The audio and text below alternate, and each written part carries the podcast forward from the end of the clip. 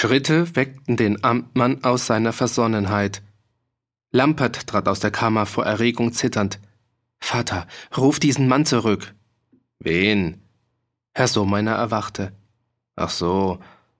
Von der Straße hörte man den Hufschlag eines Gaules, der sich entfernte. Da, da reitet er ja schon davon, so ein Dickschädel. Ich hol ihn doch ein, darf ich? Nein. Der Amtmann war ärgerlich. Hätte er nicht umkehren können und mir ein gutes Wort geben? Das hast du ihm unmöglich gemacht. Ich? Herr Sohmeiner hatte den Blick eines erstaunten Kindes, das man einer Sünde beschuldigt, deren Namen es gar nicht kennt. Lampert, ich versteh dich nimmer. In deinem Gesicht ist eine Erregung ohne Maß. Warum? Weil ich fürcht, dass du eine ungerechte und gefährliche Übereilung begehst. Ich? Davon habe ich nicht zu reden, meinst du? Hier redet nur der Amtmann und wer gerufen ist? Gerufen bin ich nicht. Aber das mit diesen unglückseligen Ochsen, die das verbriefte Gras nicht fressen, das weißt du doch von mir. Und da machst du mich, deinen Sohn, zum Späher und Angeber? Das ging dem Amtmann über die Grenze der Geduld. Er schrie in Zorn Dir sollte die Mutter sagen, dass du aus jedem Bläslein eine Platter machst. Wütend ging er in die Kammer hinaus und begann in dem dickleibigen Merkbuche zu blättern. Lampert folgte ihm bis zur Schwelle. Vater, wirst du morgen die Pfändleut schicken? Wirklich? Herr Sohmeiner hob das Gesicht. Was aus den Augen des Sohnes sprach, schien begütigend auf den Vater zu wirken. Kann sein, ich tu's, kann aber auch sein, ich überleg mir's noch. Jetzt muss ich da was im Merkbuch suchen. Vater, ich hab nicht Ruhe, bevor du mir nicht klar versprichst, dass du die Pfändleut nicht schicken wirst. Da war nun wieder alles verdorben. Herr Sohmeiner schlug mit der Faust auf das Merkbuch. Jetzt bin ich im Amt. Lampert lachte kurz und verließ mit jagendem Schritt diesen geheiligten Raum. Als er hinauskam in den Flur, rief Frau Sohmeiner gerade über das Treppengeländer Mann, Bub, die Suppe ist fertig. Das stimmte. In dieser verspäteten Mahlzeitstunde war eine böse Suppe gar geworden. Beim Anblick des Sohnes merkte Frau Marianne gleich, dass Sturm ins Haus gekommen. Hat's Krach gegeben? Lass mich, Mutter. Lampert stürmte in sein Stübchen. Frau Sohmeiner wollte folgen, aber da hörte sie von droben das Klirren eines Riegels. Der hat sich eingesperrt. Da ist er sicher, dachte sie mit mütterlichem Verstande, machte kehrt und begab sich zu ihrem Mann hinunter. Der Amtmann stand über den Tisch der kleinen Kammer gebeugt, blätterte aufgeregt in dem großen Merkbuch und schien etwas zu suchen, was sich nicht finden lassen wollte. Robert, fragte Frau Marianne sanft, was ist denn schon wieder? Bist du mit dem Buben über Kreuz gekommen? Der Gestrenge blätterte. Lass mich in Ruhe, jetzt bin ich im Amt. Vor dem geweihten Wörtlein Amt schien Frau Sohmeiner eine wesentlich geringere Ehrfurcht zu besitzen als ihr Sohn. Ach geh, du mit deinem Amt, mir ist's um den Hausfrieden und die Supp ist fertig, komm. Tu dich mit dem Buben in Ruhe wieder ausgleichen. Bei guter Schüssel wird das Gemüt schön nachgiebig, aber so eine drückende Rechtslepperei. Frau Marianne konnte diese kostbare Perle ihrer Lebenserfahrung nicht zu Ende drehen, denn der Amtmann hatte im Merkbuch gefunden, was er suchte. Alle missmutige Strenge seines Gesichts verwandelte sich in triumphierende Freude. Recht hab ich, recht. Da steht's, da, da, da. Dreimal stieß er mit dem Zeigefinger auf das Merkbuch hin. Und jetzt? Meinetwegen, jetzt kann ich auch Langmut zeigen weil es schwarz auf weiß bewiesen ist, dass ich recht hab. Ruf den Bubenmutter. Das soll er lesen. Da steht's. Sub 28. Junio 1391. Den Hengmoser Auftrieb visitiert sind aufgetrieben 20 Kalben und 60 Ochsen. Item ansonsten alles befunden nach Recht und Weitbrief von Anno 1356. Da steht's. Herr Sohmeiner war in diesem Augenblick der glücklichste der Menschen. Frau Marianne grollte wohl, Du liebe Güte, schon wieder die Hengmoser Ochsen. Doch sie lachte, weil sie aus der frohen Sonne, die in der Amtsstube aufgegangen war, den Friedensschluss bei der Suppenschüssel erglänzen sah. Geh, Robert, komm. Da kroch die schöne Sonne hinter eine dicke Wolke. Denn Herr Sohmeiner, der bei jeder Erscheinung des Lebens gleich zu rechnen anfing, beugte sich misstrauisch über das Buch. Der 28. Junius 1391 und heut was ist denn heut? Der 26. Junius 1421. Zwischen diesen beiden Kalenderziffern schien ein Abgrund des Unheils zu klaffen. In den Augen des Amtmanns malte sich ein Schreck, als hätte sich vor seinem Blick etwas Grauenvolles ereignet. In Sorge fasste Frau Marianne den Gatten am Ärmel. Geh, Robert, lass doch jetzt. Herr Sohmeiner befreite seinen Arm und brauste los. Da hört sich doch. Und ich in meiner Güte und Nachsicht hätt jetzt bald. Ist das ein Kerl? Will die Schweizer Freiheit einführen im Land und redet wie ein Bruder vom freien Geist? So ein Heimtücker wie der, so ein getriebener Hinterlister. Frau Marianne wollte immer reden, es gelang ihr nicht. Der Zorn ihres Mannes brauste weiter wie ein entfesselter Wildbach. Ein Glück, dass Gottes Segen über meinem Amt ist und dass ich den Schaden noch zu rechter Zeit besehen hab. Zwei Tag noch, und es wär zu spät gewesen, und das ochsenmäßige Unrecht, das sie verüben, auf dem Hängen wär verjährt. Und wär ein ersessenes Recht geworden, und das Stift wär wieder ärmer um ein Herrengut. Aber Gott sei Dank, ich bin noch allweil da. Als der Amtmann dieses letzte Wort gesprochen hatte, war er schon nicht mehr da. Er hatte Hut und Stock ergriffen und war schon auf der Straße. Frau Sohmeiner sah die offene Tür an, schüttelte kummervoll den Kopf und predigte ins Leere. Gott hat die Welt geschlagen, wie er die Mannsleut erschaffen hat, ist jeder wie ein kranker Narr, dem man bei Tag und Nacht das kalte Tüchel um das Hirndach legen sollt. Als gewissenhafte Hausfrau versperrte sie die Amtsstube und das Eisengitter, nahm den heiligen Schlüsselbund in die Wohnstube mit hinauf und gab ihn an seinen Platz. Nun war sie allein mit ihrer guten Suppe. Lampert kam aus seinem selbstgewählten Gefängnis nicht herunter, und des Gatten Heimkehr war nicht abzuwarten, solange die Suppe noch lau blieb. Frau Sohmeiner saß am gedeckten Tische, aber sie rührte den Löffel nicht an. Bei vielen trefflichen Eigenschaften, die man ihr nachrühmen musste, war sie eine von den Frauen, die sowohl der Kummer wie die Freude veranlasst, sich dem Irdischen zu entwinden und Hunger zu leiden. Doch sie ließ das Mahl für Vater und Sohn getrennt in zwei Töpfe warm halten, während sie selbst keinen Bissen berührte. Hätte Herr Sohmeiner dieses Widerspruchsvolle in der Handlungsweise seiner Gattin gewahrt, so hätte er vermutlich wieder einmal festgestellt, dass weder Jubel noch Elend eine sinngemäße Ursache wären, um sich der Speise zu enthalten. Sättigung des Leibes wäre ein natürlicher Brunnen der Lebenskraft, die man gerade in Elend und Jubel doppelt nötig hätte. Essen müsst der Mensch noch, auch wenn er wüsst, dass ein Viertelstündlein später die Welt zugrunde ginge. Aber freilich das Natürliche wäre für die Frauen immer das Unverständlichste. Der Gelegenheit, sich solcher Weisheit zu entledigen, war Herr Sohmeiner an diesem Tag entrückt.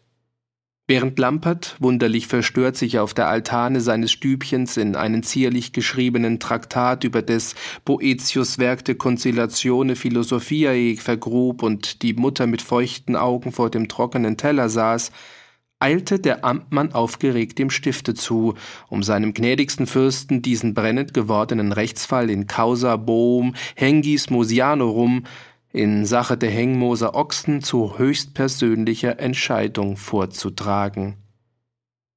Die Hälfte dieses Weges wurde dem Amtmann erspart, denn als er das Stiftstor erreichte, durch das man in einen Vorhof sah, der minder an die Nähe einer klösterlichen Stätte als an den von Söldnern, Jagdbuben und Rossknechten bevölkerten Wallhof einer Ritterburg gemahnte, da kam dem Amtmanne der Erzprobst zu Berchtesgaden entgegengeritten, der edle Herr Peter Pinzenauer, begleitet von einem Jäger mit der Armbrust und von zwei Vorläufern, die sich für die Heimkehr in der Nacht mit Pechfackeln ausgerüstet hatten. Der Propst war in schmuckloser Jägerkleidung, ein sechzigjähriger Graubart, hager und sehnig, dem streng gezeichneten Kopfe, der auf diesen straffen Schultern saß, waren Fähigkeiten anzumerken.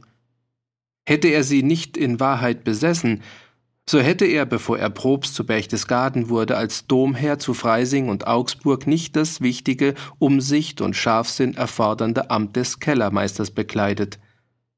Die tüchtigen Kellermeister gehen mager aus ihrem Amte, die schlechten verlassen es fett. Herr Sohmeiner eilte rasch auf den Fürsten zu, aber es gelang ihm nicht sogleich, die geladene Kammerbüchse seines Amtszorns zu entladen, denn einer der Novizen, ein junges, feines, weltlich gekleidetes Bürschlein in Schnabelschuhen, mit klingenden Schellen am Gürtel und an den seidenen Ärmelfahnen, der Domiziliar Siegwart zu Hundswieben, kam aus dem Innenhof des Klosters gelaufen, fasste das Pferd des Propstes am Zügel und sprach sehr flehentlich zu dem Fürsten hinauf. Der Amtmann blieb in höfischer Entfernung stehen. Herr Pinzenauer sah auf das modisch, fast mädchenhafte Bürschlein hinunter mit einem Blick, in dem sich Wohlgefallen seltsam mit Geringschätzung mischte. Dann schüttelte er den Kopf. Nein. Seine sonore Stimme war weithin zu vernehmen. Für heute soll's genug sein. Mit dieser Knallerei vergrämt ihr mir den Rehbock. Und das Pulver ist teuer. Man weiß nicht, wie bald man's brauchen kann zu ernsteren Dingen als zum Niederbummern meines besten Hirsches im Graben. Ihr seid wie die Kinder. Ein neues Gebettel unter leisem Klingeling der silbernen Schellchen. Der Propst blieb unerbittlich. Nein. Wenn ich meinen Rehbock habe morgen, meinethalben heute nicht mehr. Er hob den Zügel und brachte das Pferd in Gang. Siegwart von Hunswieben sah ihm auf eine Weise nach, die wenig Ehrfurcht verriet. Da trat Herr Sohmeiner auf den Fürsten zu. Ruppert, was gibt's? Lang hab ich ne Zeit, sonst versäum ich die Pirsch. Der Amtmann sprach, und als er seine Darlegung beendet hatte, fragte er, was soll geschehen, gnädigster Herr? Was verständig ist und dem Recht entspricht. Probst Peter lächelte, auf dich kann ich mich verlassen. Dann ritt er davon. Der Amtmann nickte. Jetzt war die Sache klar erledigt, ohne einen Blick für die Menge des lärmenden Volkes zu haben, das sich drunten bei der Mauer des Hirschgrabens drängte und auf eine Fortsetzung dieser ebenso lustigen wie erstaunlichen Donnersache wartete, suchte Herr Sohmeiner eilfertig den Vogt des Stiftes auf und beorderte ihn zur Pfändung der siebzehn siegelwidrigen Kühe auf dem Hängmoos, pünktlich zur Mittagsstunde des kommenden Tages. Doch auf dem Heimweg zur guten Suppe wurde der Amtmann nachdenklich.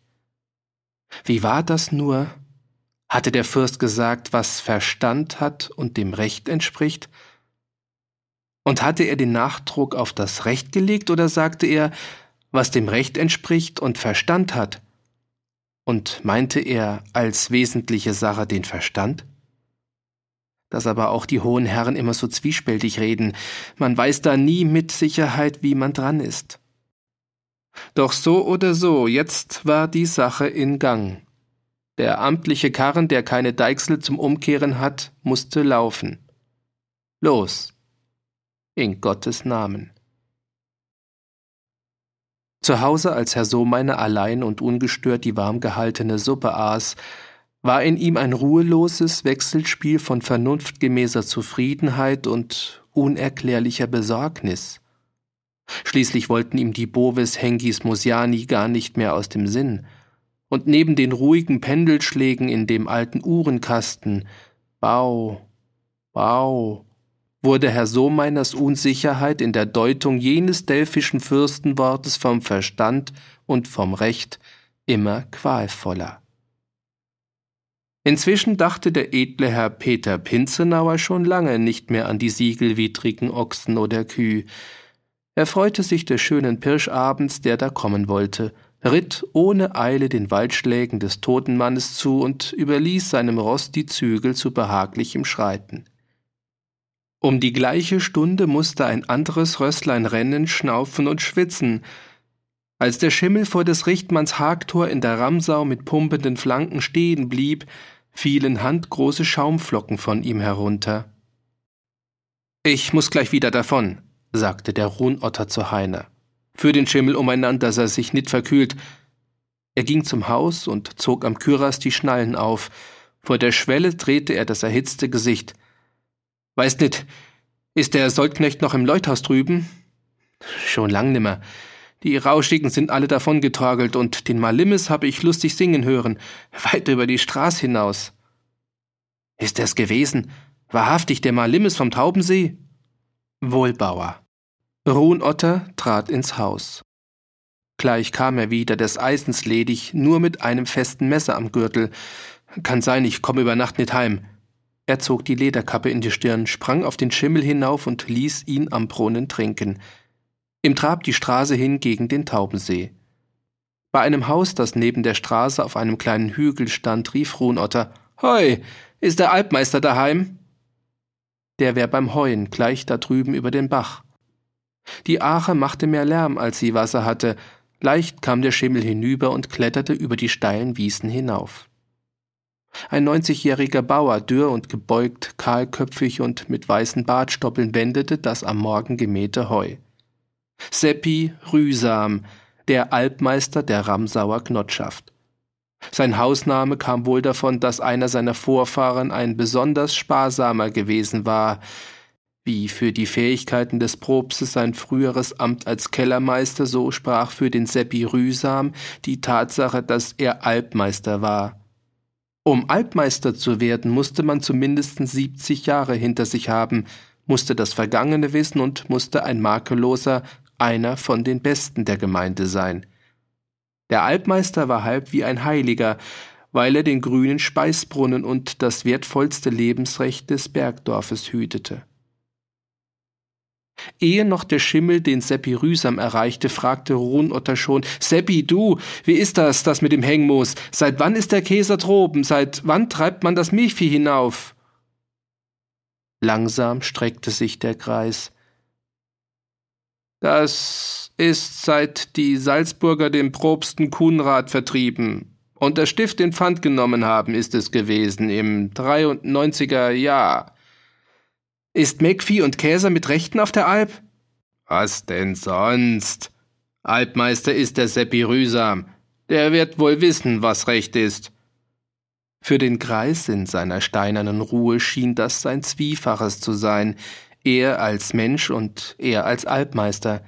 Ist unser Recht verbrieft? Was denn sonst? Hohenotter atmete auf. Der Brief ist weisbar? Was denn sonst?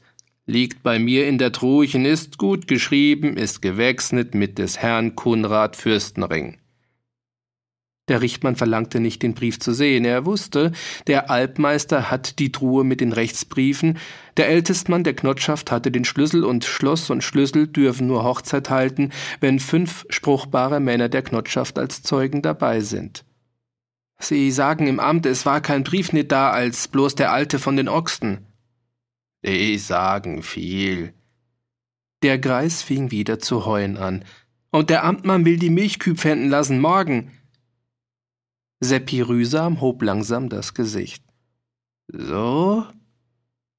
Er sprach dieses kleine Wort, als hätte ihm einer an schönem Tag gesagt, es regnet.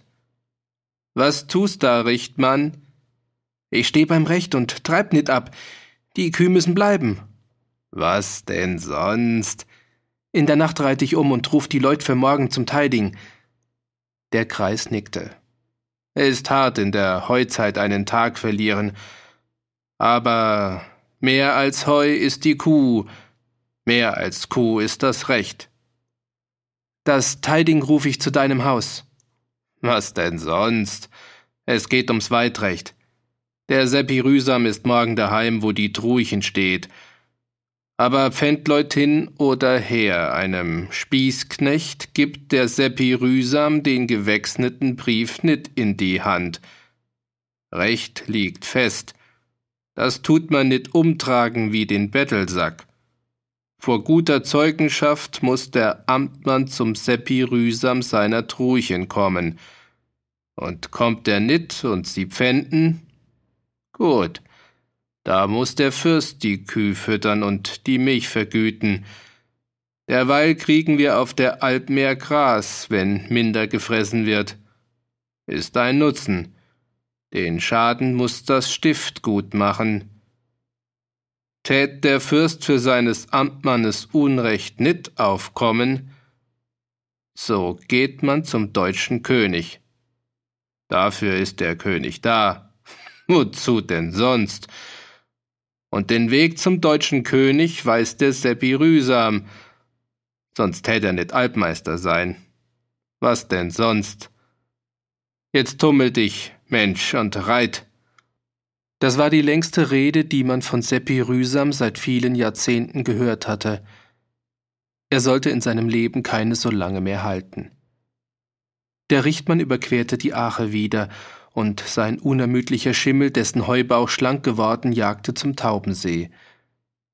Die Sonne bekam schon goldene Glut, und alle Farben der Erde und des Himmels vertieften sich zu sanftem Glanz. Im Wiesengarten am Taubensee schleppten Mareiner und sein Weib das fein geratene Heu in großen Tüchern zur Scheune. Die Bäuerin, als sie den Reiter sah, bekam gleich wieder einen Schreck. Ein Herr war der Ruhnotter freilich nicht, aber der Richtmann war er. Du, Mareiner, rief der Ramsauer und sprang vom Gaul. Ist's wahr, dass dein Bruder Malimis gekommen ist? Wohl. Das konnte der Bauer ruhig sagen. Seine dreiundachtzig und ein halb Pfund Pfennig waren in Sicherheit, und Malimis tat, als möchte er geben wie ein Christ, nicht nehmen wie ein Hofmann. Vor der Haustür hockt er, bei der Mutter. Mein Gaul ist heiß gelaufen. Magst ihn an Lützel führen, derweil ich mit deinem Bruder red? Gib her. Runotter ging zum Haus. Er dachte, zwei Menschen in Freude zu finden und fand zwei Leute, von denen sich keins ums andere zu kümmern schien. Wohl saßen sie nebeneinander, die alte Frau im Sessel und Malimis auf dem Boden, ohne Wams und mit nackten Füßen, recht wie einer, der daheim ist, doch er hielt die Arme um die angezogene Knie geschlungen und guckte verdrossen vor sich hin. Die große Narbe brannte wie Feuer. Er war nicht wehleidig, aber wie die Mutter seine Heimkehr nahm, das war doch wunderlich.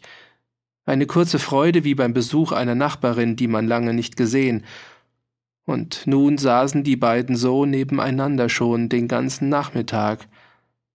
Wenn Malimis erzählen wollte, hörte die Mutter nicht zu und guckte zum Himmel hinauf, und wenn er stumm wurde, redete sie von anderen, immer von andern.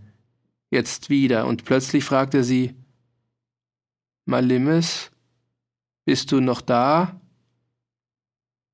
Noch allweil, ja.